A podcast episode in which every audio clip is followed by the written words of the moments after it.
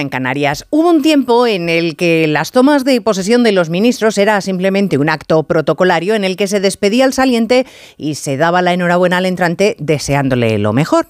Y se acabó. Pero claro, eso era cuando la política era cosa de viejos y de fachas.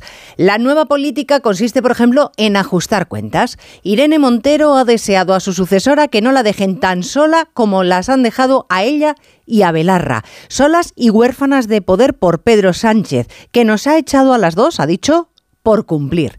Pedro, presentado como un hombre sin escrúpulos por los que antes besaban por donde besaba, por donde pisaba el presidente, como ahora hace, por ejemplo, Puigdemont, el rehabilitado por la amnistía, un fugado de la justicia, cuyo caso se eleva al Supremo. El juez García Castellón pide que le investiguen por sus conexiones con Tsunami Democratic. Ha tomado nota el Supremo que hoy, fíjense, estaba ocupado en otro asunto, en tumbar el nombramiento de la exministra Dolores Delgado como fiscal de sala.